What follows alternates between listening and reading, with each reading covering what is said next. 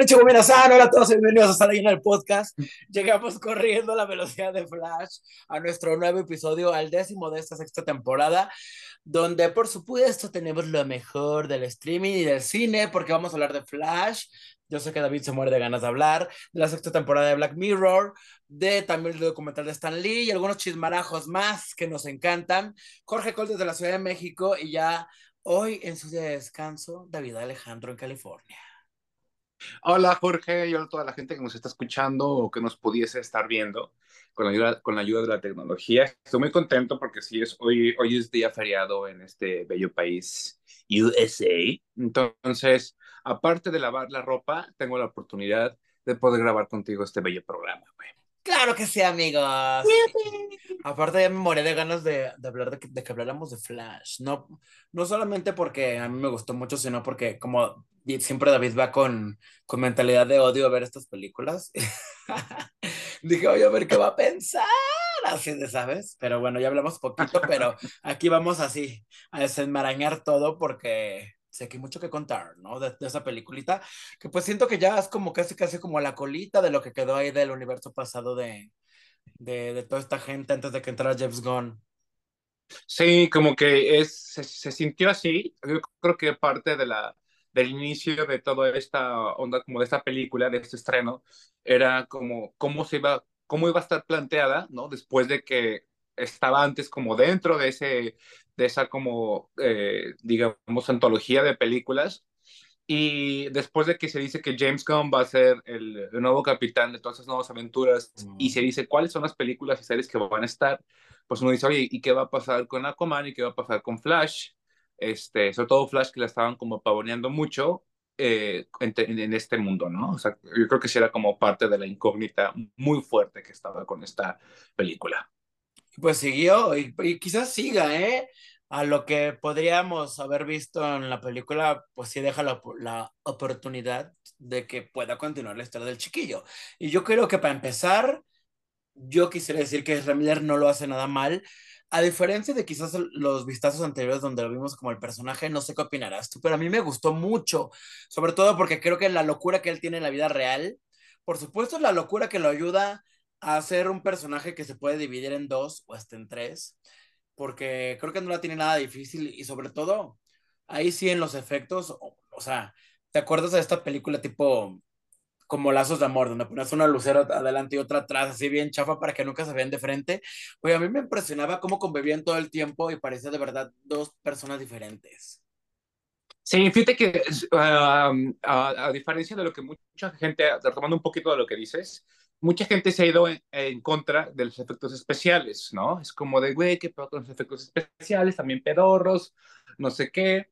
A mí no me causaron tanto ruido como los cuando hacían, porque hay una, una parte en la película, eh, sin spoilers, donde entonces el, el chico, de, digamos, entra un, como una especie, al punto donde puede, digamos, eh, viajar o intercambiar momentos en el mundo, en el flujo ah. del, del, del, presente futuro, pasado y demás. Entonces ahí, ahí visualmente donde ha recibido mucho ataque.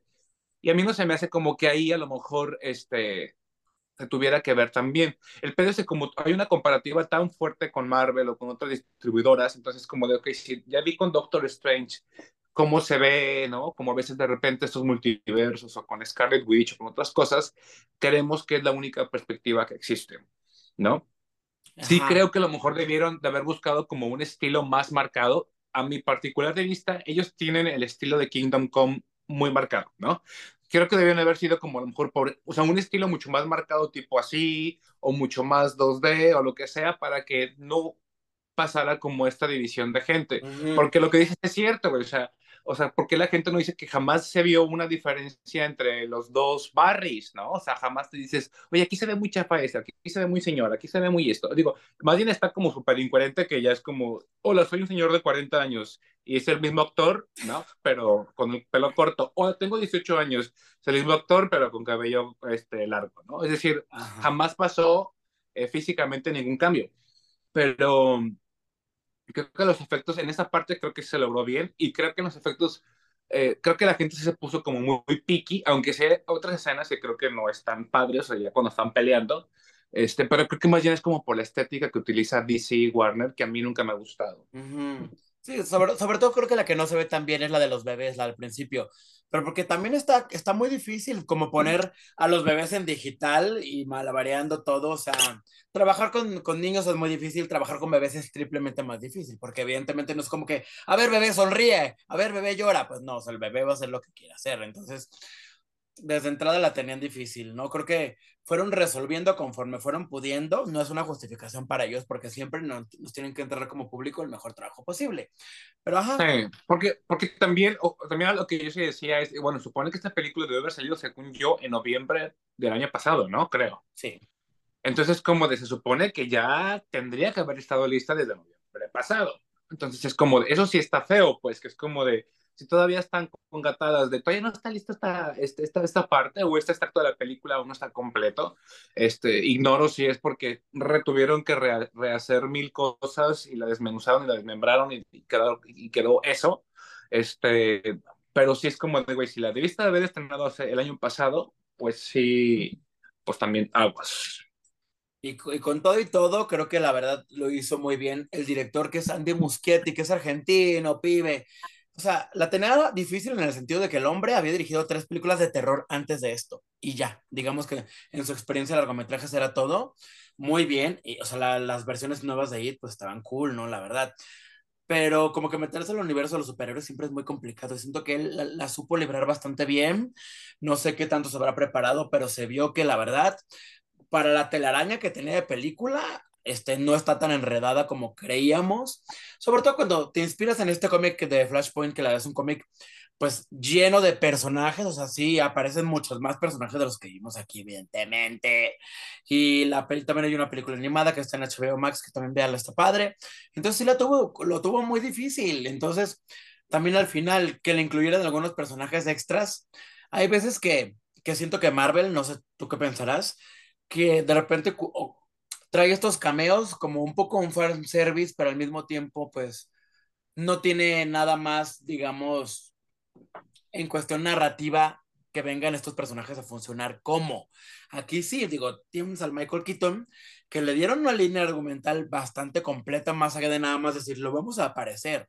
Incluso los, hasta los cameos sorpresa, los del casi casi al final, tuvieron una razón de ser para contar la historia más allá de nada más emocionarnos. O sea, fue un, fan, un fanservice justificado, que a lo mejor no pues, pasó tanto en Doctor Strange. Pues sí, digo, está justificado porque la empresa se está cayendo a mil pedazos, mami. Entonces, pues claro que tienen que hacer lo imposible para intentar sacar a flote a, a una distribuidora que se está yendo, o sea, que DC pues está yendo por, así por la borda. Entonces, eh, sí creo que el señor sacó una buena chamba, sí creo que debió haber sido horrible haber trabajado con, con los directores, o sea, con los, como con los dioses de DC y de Warner, así como de, güey, quiero esta película, y más verde, más roja, que salga más Flash, que salga más Batman, que salga más Avengers, que salga esto, porque tienen la presión muy horriblemente de los fans de, de, de, de las películas de superhéroes y a la vez tienen una presión que está llegando, que es que la gente se está cansando de estas cintas. ¿no? Porque están dejando de ofrecer novedismos, ¿no? Y yo me acuerdo cuando esta película se anunció, fue antes incluso de la primera película de Marvel de multiversos, que era Tom, la de Tom Holland, ¿no?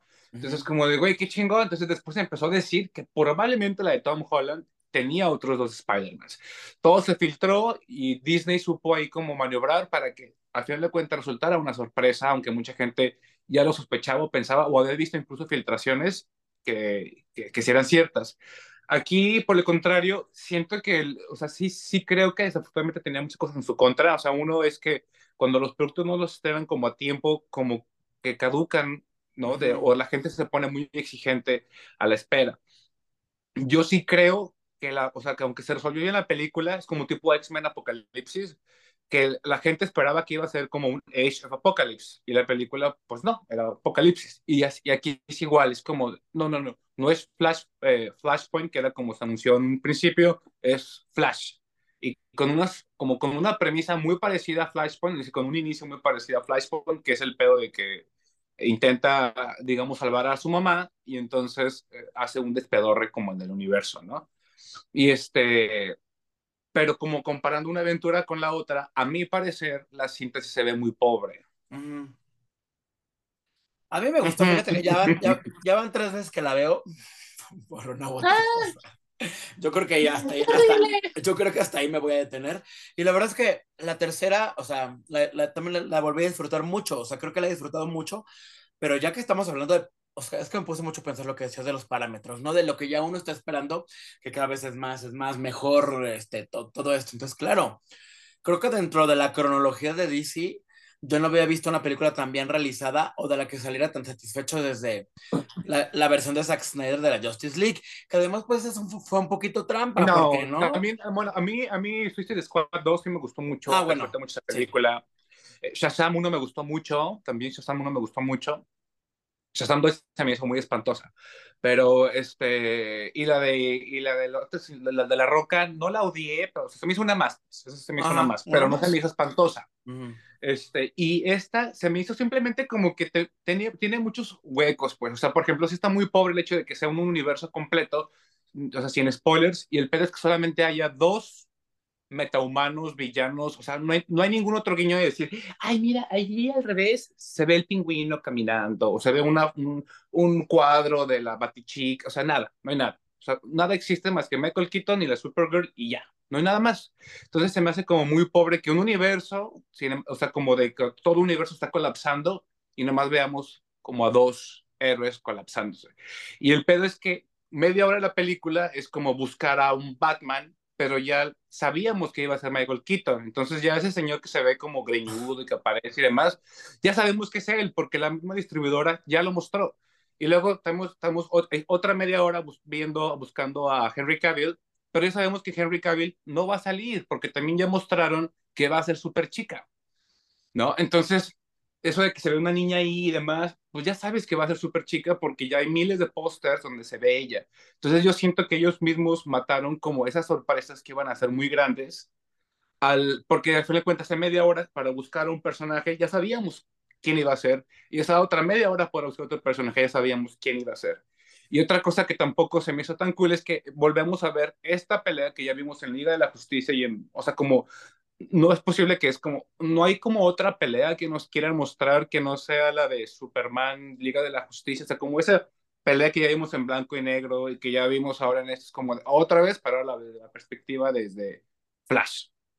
Entonces, como que también se me hace parte como de ya, o sea, muéstranos otra cosa, pues, aunque ya se está desmenuzando este, este universo, yo lo sentí así. Y hay una aparición, este, spoiler, voy a decirlo, no, no es, no voy a decir la, la del final, sino como luego, luego sale, Ajá. quieren mutearle un poquito, que entonces ya estoy como harto de o sea, que siempre utilicen esa canción y que sepas que va a salir Gal Gadot por tres segundos, ¿no? Entonces ya sale, y ya, me voy, ¿no? Y ya, o sea, ya pobre señora, no sé si incluso se haya digitalmente o no, si haya ido a actuar o no, pero siempre pobrecita sale, le ponen la canción, sale ya apareciendo un par de chusquerías y desaparece. Pobrecita, también tan bonita película que salió la 1 y tan horrible la 2, pero sí siento que tuvo esas como inconsistencias dentro de algunas otras más. Tú la amaste completamente, ¿verdad? Yo la amé mucho, pero oye, ¿sabes qué? Ahorita que dijiste Gal Gadot y Ben Affleck, que sale también de, del otro Batman, se -huh. me hizo, no sé por qué está muy raro que no están, que en los créditos no están. No sé si es algo que... Yo siento que han de ser CG, no, no es cierto, Ben Affleck sí dice que sí actuó, porque ya ves que Gal Gadot en Shazam 2 sale y no fue ella, es totalmente CG. No sé si también en esta, este, también sea CG Gal Gadot. Está raro, yo, o sea, me lo dijeron y no lo creí y lo volví a ver no está ni Ben Affleck ni ella en los créditos o por guardar la sorpresa, no sé, pero qué despedorre uh -huh. pasó ahí, pero pues sí, probable, probablemente sí fue ya la última vez que los vimos, porque se supone que Ben Affleck grabó escenas para Aquaman, pero ahora se rumora que siempre las van a quitar, porque creo que al mismo tiempo ya, ya esa película de Aquaman está un poco maldita. Ya no tiene sentido. Sí. Pues ya, porque ya ya es la película de Navidad que, que yo creo que ya empujaron en Navidad porque dijeron, pues es que la taquilla de Navidad funciona porque todos están de vacaciones, entonces la pusieron ahí ya casi casi para llenar el hueco de la taquilla. Y no sé si va a tener algo realmente como interesante, no sé, o sea, como que ya ni siquiera como su presencia misma, por mucho que nos guste Jason Momoa, es emocionante porque la primera película ni nos emocionó, ¿no? A mí nunca me gustó la 1, a mí nunca me gustó la 1. A mí se me hacen las películas más horribles que he visto de superhéroes, la 1. Entonces, pues a ver, a ver qué. Sí siento que sí tuvo muchos, o sea, que sí está padre, pero que sí estaba un poquito pobrecilla. Sí. Y a mí me gustó mucho que la, la mamá, esta señora del evento del fauno, pero creo que sus su momentos emotivos, creo que yo pensé que iba a llorar y no, no se lograron. Ah, y a mí se me causó emotividad. Fíjate que, que a lo mí que no, Y eso que llora bien fácil. lloras muy fácil. Yo sí como que sí lloré la primera vez, me causó mucho sentimiento. Y creo que es lo que está padre de la película, que yo la sigo defendiendo, que me gustó, pero coincido contigo en que, claro, tuvo muchas oportunidades más que era el momento para aprovecharlas, ¿eh? A excepción del momento de los últimos cinco minutos, que creo que fue un buen regalito ahí chistoso. Pero Maribel Verdú, pues es- funciona como el corazón de la película, porque gracias, gracias a ella y al afán de, de Flash de regresar a la vida, pues hace todo este cagadero multiversal. Y, lo, y otra cosa que está padre, Maribel Verdú española, los directores argent, el director y la productora argentinos, tienes a, a la, a la Sasha Calle, que es la Supergirl, que es de familia colombiana. Entonces, como que tiene, tuviste ahí un abanico hispano-latino muy, muy cool que de repente, para, pa- con mucho peso en la película, que de repente no tienes Y tanto acento tienen, y, y, y tienen, este, hay un par de soundtracks así lindos. Creo que sale, creo que, creo que Natalia Forcade y Carla Rosa, y la Rosalía también. Rosalía, perdón, Rosalía, en una baladita. Entonces, este, están, están monas, están, las, esas canciones están lindas. Hay, hay un par que están como medio sin sentido, este, pero siento como que DC no es tan bueno con sus soundtracks, como globalmente. Entonces, no sé, a mí yo siento que es, quizás por tanta bulla de que la estaba padrísima, sentí que no, no fue tanto para mí. No se me hace espantosa, pero sí se me hace como que solo quedó así como en un nivel, así, o sea, como que no fue el punto como de, wow, güey, es un, es un pedo de multiversos, así como, yo siento que la tenían fácil porque ya es una fórmula ya muy usada y siento que solamente la, la aprobaron. Pero pudo estar peor, ¿no? Peor se pudo haber estado y fácil también, así como dices. Pero bueno, pues vean Flash, si no la han visto, son dos horas 40 para los que ya saben que se la van a pasar mucho tiempo en la sala de cine. Y ya nada más para cerrar, ¿qué pensaste del personaje que apareció al final de la película? Siempre me ha gustado, he tenido sueños húmedos con ese actor. Ay, qué güey. Se sigue, se sigue viendo tan bien.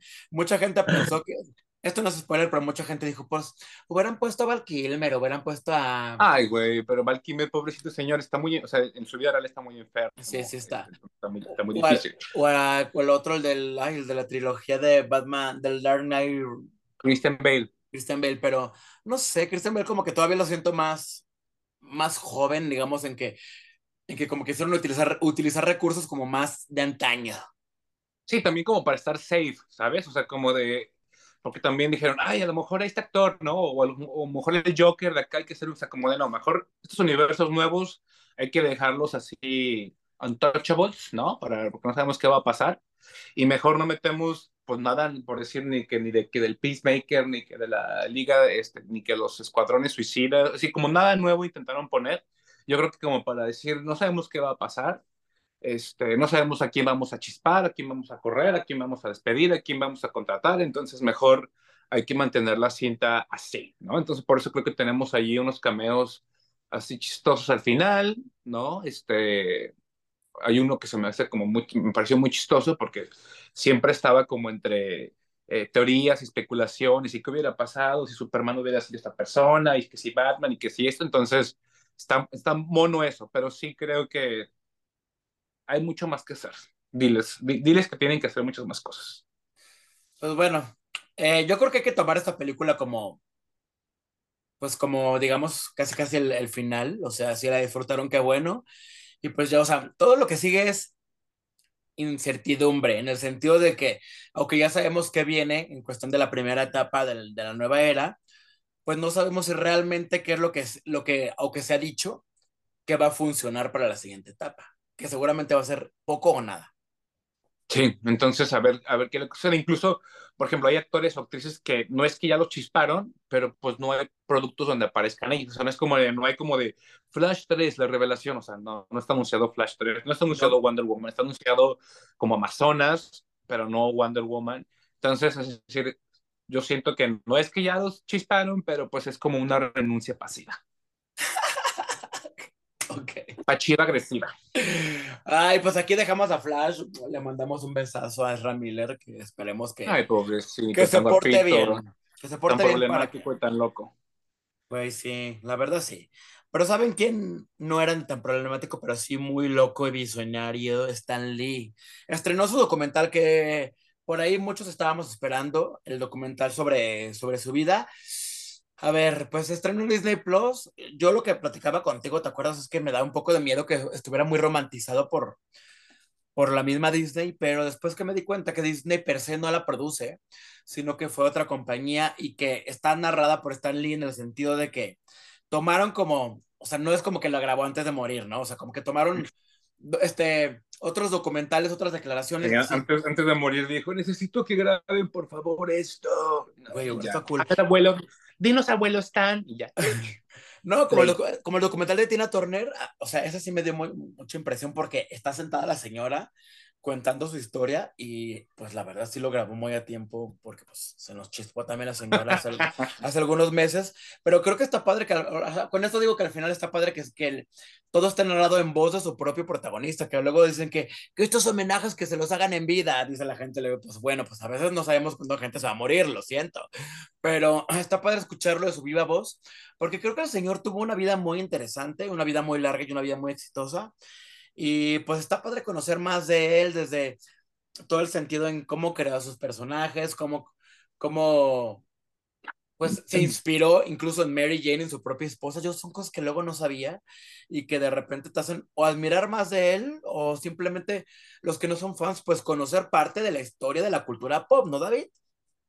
Sí, fíjate que eh, yo este, lo, lo acabo de ver recientemente, es decir, no, no lo vi eh, recién en su estreno, así como el primer día, y este, dije, pues a ver qué me encuentro, ¿no? Porque aparte, este, pues es un personaje que todo el mundo, a los que les gustan los cómics, sobre todo Marvel, es como, wow, Stan Lee, Stan Lee, Stan Lee.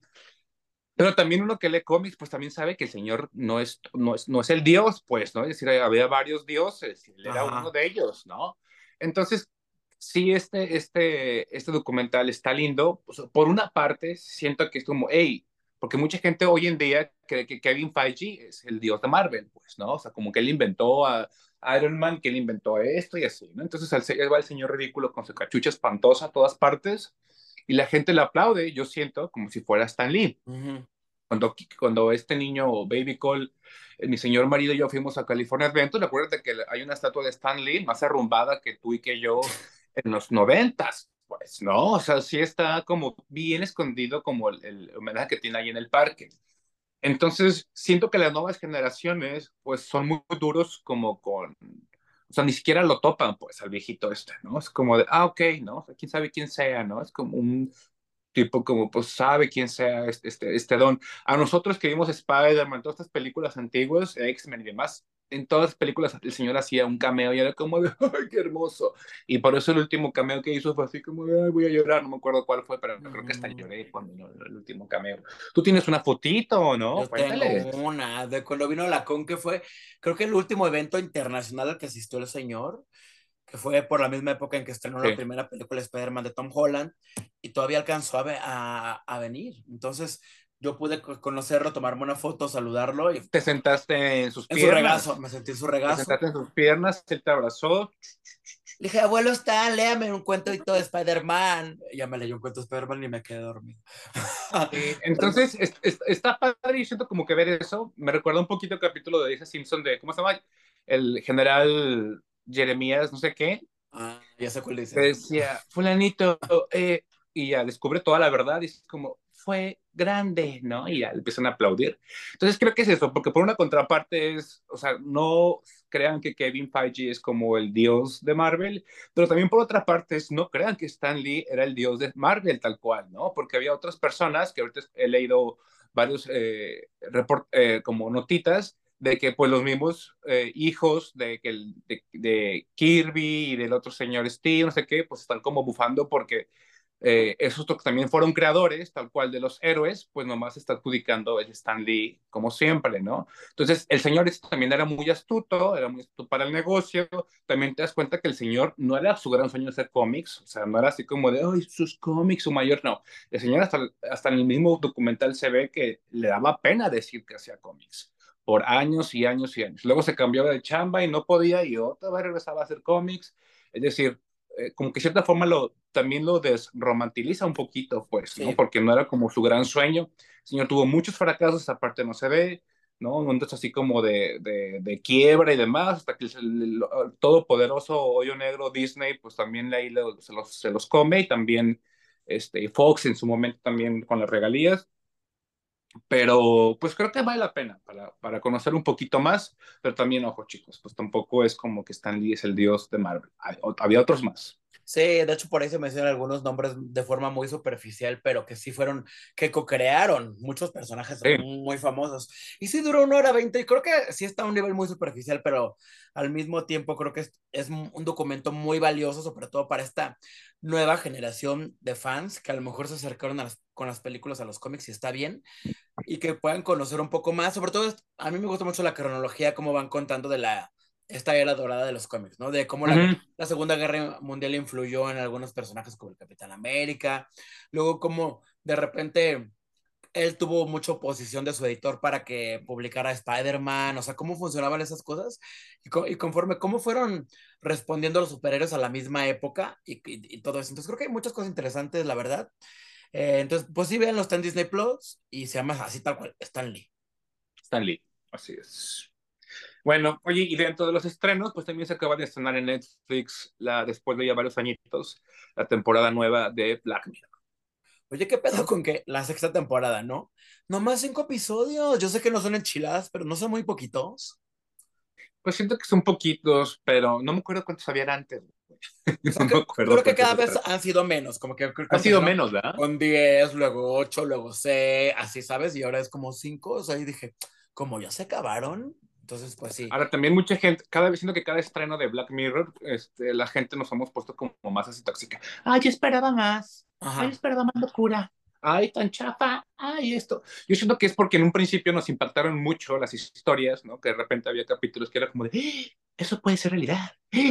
No sé qué, no, pero siento como que ahorita ya no nos sorprendemos de nada, es decir, siento que ya nos convertimos en eso que, digamos, algunos capítulos del inicio subrayaban, y como ya ahora no nos sorprendemos de nada de lo que está pasando, y entonces estamos manejando y vemos que al lado le, dan un balazo a alguien, entonces como de, ay, creo que atropellaron a alguien, déjalo grabo, ¿no? Ay, deja esto, ay, deja subo internet de esto, o sea, como ya se me siento tan fríos, creo que también esta frialdad se refleja un poquito, obviamente, en, en, los contenidos que estamos viendo y en lo que estamos esperando. No sé, porque es decir, no me parecieron tan abominables, pero siento que sí, no sé por qué no se quita ese pedo de yo esperaba algo más, yo esperaba algo más. Yo esperaba algo más. Yo esperaba muchas cosas más. Sobre todo, creo que hay unos capítulos en los que todo este tema de la ciencia ficción se ha ido un poco desdibujando que creo que antes sí. era como, como, mucho el fuerte de la... De, y, y, pero también creo que tienes razón con lo que dices, porque a lo mejor ahora también a veces estos contenidos o estos géneros se van diversificando de tantas formas y ramificando, que por ejemplo sí. tenemos aquí el, el, último episodio de esta temporada que tiene que ver ya con terror, o sea, o sea podremos, puede ser como una subdivisión entre ciencia ficción y terror, luego eh, uh -huh. crimen o, o esas cosas que, que de repente ya tienen como esas subdivisiones y que quizás las hacen sí. más, episodios más raros, sí. pero... Como que quisieran irse a la parte de, por ejemplo, sobre todo los últimos dos capítulos, que son, bueno, todos son, digamos, como menos ciencia ficción compar en comparativa, pero por los últimos dos son menos, pero es como, hablan como de las personas siendo el motor de, pues, de ese tipo de publicaciones, ese tipo de creaciones que a veces van con ondas de, de racismo, ¿no? De odio, de hate, ¿no? De maldad y y así, ¿no? Entonces creo que a lo mejor como, pero sí las infecciones mucho menos. Creo que la que tiene más es donde está de Aaron Paul, del de Breaking Bad, ¿no? que habla de dos astronautas, ¿no? Que sale, me, me, me, costó mucho reconocerlo porque sale ahí el de, Armag el de Armageddon, nomás, el de Pearl Harbor. Güey, Josh ¿no? Hartnett, ese capítulo eh. se llama Beyond the Sea. Creo que uh -huh. los primeros tres episodios son los mejorcitos, o sea, no, yo sé que son cinco, pero es el de Beyond the Sea, que es el tres, está padre, y, güey, ¿cómo se ve de, de, distinto ahora? ¿No? Muy distinto. Sí, yo dije, creo que este señor me suena, le dije, Ajá. me suena, le dije, creo que es el de Pearl Harbor, le dije, pero se ve muy distinto. Y ya así, la ciberficha, y ya, sí, sí es, ¿no? El encarfe me dijo que sí era. Entonces, pues sí, es, también es parte de la sorpresa, de, bueno, de la sorpresa, como de, de, de, este tipo de capítulos que se encuentra uno como apariciones o personajes que tienen ahí como a veces de que están de moda o que a lo mejor fueron alguien muy grande o que son personajes muy importantes, ¿no? Por ejemplo, uno sale Salma Hayek, ¿no? Y si sale un buen rato del, del episodio, que es el episodio que uno o dos. El uno, de Johnny ¿no? A mí me encantó ese ah. episodio, ¿eh? Me encantó ese episodio. Sí, a mí, a mí no. Bueno, sí me gustó, me gustó, pero sentí que iba a ir como por un, como por un lado y siento que Salma Hayek es el papel que siempre le ponen a la pobrecita, como de mexicana boba, de, ah, me gusta caliente, ¿no? y así es como de, ay, güey, pobre señora, o sea, siento que hizo un papel muy, muy, muy, muy decoroso en Eternals y otra vez lo van a poner en este tipo de papel de mexicana, uh, ¿no? O sea, como que Salma Hayek fuera así, pues, en su vida real. Pues eso, se supone que es ella misma, pero me gusta eso de que, de que como el celular y ahora te espían, así de que, güey, es que es cierto, estás hablando de algo y ya te aparece publicidad. Y todas esas cosas que firmamos de, sí, acepto, sí, acepto. Aceptar, aceptar, aceptar. Siempre aceptamos todo para las apps, de verdad no sabemos qué dice, ¿eh? Que, o sea, qué miedo la, que podría pasar algo así. Entonces, pues creo que para mí esta temporada fue buena en general, creo que un poquito mejor en comparación de la anterior.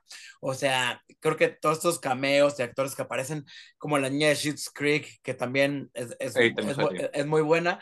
O sea, creo que tiene mucha mucho de dónde rascarle, ojalá y no se tarden tanto en hacer otra porque pues son episodios antológicos, pero pues cada uno es como uno, una mini película de buena hora. Me gustó, me gustó mucho más que el capítulo pasado, que la temporada pasada que vi como un capítulo alternativo, eso como que no me encantó, por ejemplo, el experimento que hicieron. Me hizo como muy, mucha fun. Y este siento que también con una constante que quisieron mantener fue el pedo de que sea, de repente salía la misma Netflix, ¿no? Pero se llamaba como Blueberry o no sé qué cosa.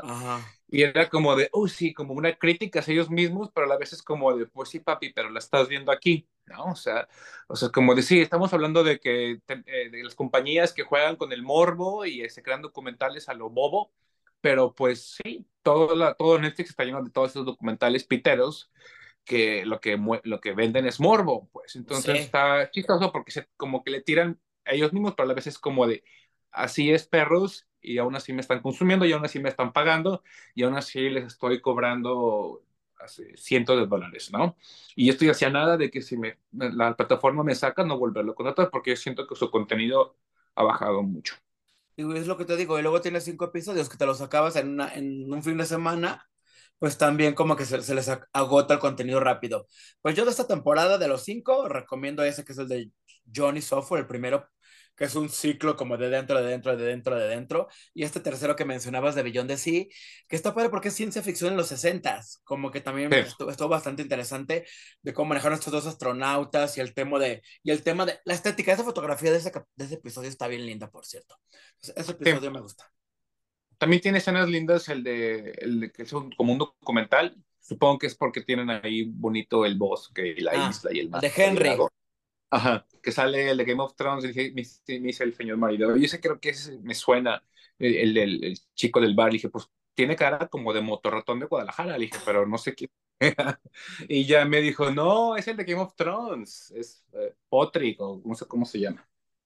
Pues sí, si no han iniciado la experiencia de, de, Black Mirror, pues véanla, porque como bien dice David, de repente ves caritas que, dices, me suena, o sea, hay varios caminos, de repente también está Ben Barnes en el primer, primer, episodio, así como en un chispazo.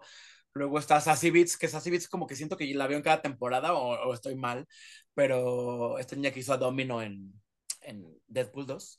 Ahí, ah. Sea, como que siento que la veo mucho en, en, este tipo de proyectos. Entonces hay como varios actores, está Michael Cera también que de repente aparece en el mismo episodio de Salma, o sea, todas estas temáticas de ciencia ficción, este, futuro, realidades, y está, donde la sociedad está tan envuelta ya en cosas que parecen ficción, pero que pueden ser verdad, pues sí están de miedo, chica que te den miedo. Y como estamos viendo ahorita justamente estos momentos que, de la, que el chat GPT, que tú la traes y que el Amazon y que no sé qué, y que la, el Apple y que los, eh, los binoculares del futuro y que no sé qué, mami, pues a ver qué sucede. Bueno, pues ahí terminamos con Black Mirror y vámonos con los chismarajos a la, a la de Flash, los chismarajos en un minuto para también estar hablando de lo que está pasando ahora mismo en cultura pop. ¿Qué opinas de la boda de Emma Frost con Tony Stark, este crossover que viene en septiembre en los cómics de Marvel? Pues mira, los X-Men siempre están intentando levantar a los moribundos de los superhéroes, entonces quiero un poquito a Tony Stark y esta es la forma de intentar hacerlo. Ahí entre las partes, la, en la portada se ve la muerta de esta chica, la, la Miss Marvel, así que mira, seguramente la van a revivir pronto. En septiembre seguramente ya estará viva la chiquilla. Y en las portadas, que son dos connecting, se ve bastante bien, digo. Se ve muy lindo. Que después de, de, que Emma terminó con Cyclops, cuando revivió Jim, pues pobrecita, su corazoncito nunca ha sido el mismo. Así es, lo, lo, hubieran casado con Namor, ya ves que también tuvieron un amorío. Ay, sí. Oye, también sacaba, sacaba también de este, bueno, esa, se va a estrenar próximamente Secret Invasion y ya soltaron los primeros minutitos de la serie. ¿Los viste? Los vi, pues se ve muy madura la serie en, en, cuanto a que es más espionaje, nada que ver con el cómic, había miles de Skrulls, miles de personajes. Aquí lo, lo, van a reducir algo más de espionaje, pero ahora que vi estos minutos, como que digo, mmm, puede ser interesante. Si le dan un toque más maduro y demás, pues obviamente Nick Fury y Maria Hill son los personajes que digamos más recurrentes que ya vimos en, en otras miles de películas de Agents of sí, el señor este, y el señor este, como en el Hobbit, ¿no? El Hobbit. Mm, ajá, que es el general, el agente Ross. El agente Ross, ¿no? Y luego, bueno, también va a salir esta, la niña de, de, de, Game of Thrones y la señora esta del Oscar, ¿cómo se llama? Olivia Colman. Esa señora, ¿no? Entonces va a estar ahí muy potente. A mí lo que me da un poquito de flojera, un número uno son los Skrulls, nunca son sido mis villanos favoritos. Y pues también que como tipo Flashpoint, que es una serie, una saga muy potente, y que siento que está muy minimizado. Pero bueno. Pues sí, cada miércoles ahí seis episodios en Disney Plus, a ver qué, qué nos espera. Vimos el primer uh, avance de Craven y yo solo puedo decir que Aaron Taylor Jones se ve delicioso como Craven. ¡Ah! ¡Vámonos de cacería con él, güey! Ya sé, se ve delicioso. Este actor ha sido de mis favoritos desde hace mil años, o sea, como físicamente me encanta, así, me encanta este señor. Oye, el póster, padrísimo, porque aparte de que está lindo el arte, güey, se ve delicioso el chico. Aparte tiene una pose así como de, llégale. Llégale.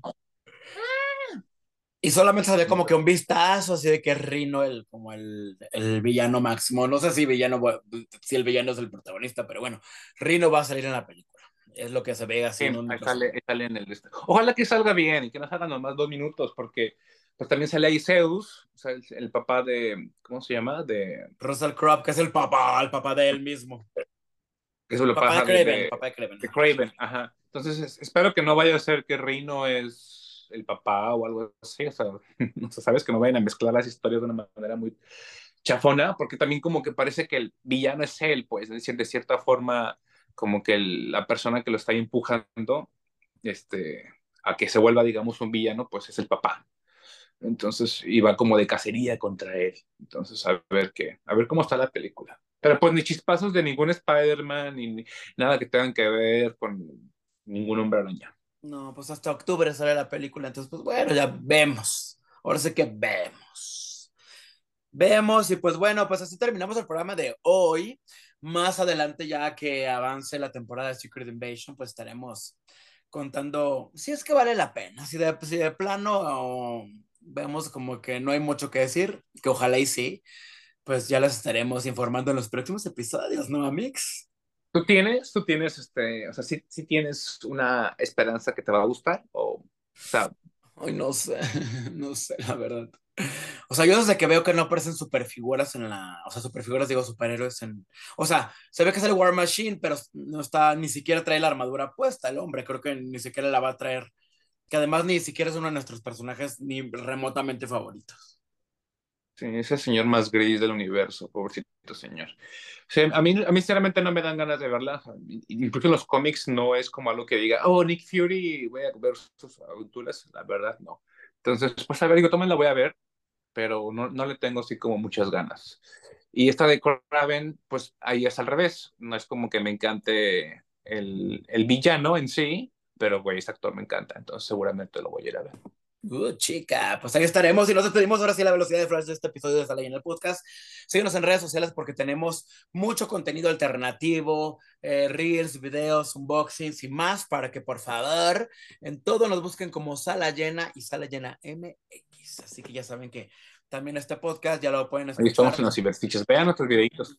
Sí, véanlos, porque nos cuesta mucho trabajo hacerlos, fíjense, así que véanlos. y Amazon Music también es nuestra nueva plataforma de, de, podcast para que sepan que estamos dominando todo, todo el cibermundo digital, así como Black Mirror. Oye, pues ahora sí nos despedimos. Mi nombre es Jorge Cols desde la Ciudad de México, desde California, disfrutando su holiday, David Alejandro. Esto es Alguien en el podcast y nos escuchamos y nos vemos. Hasta la próxima.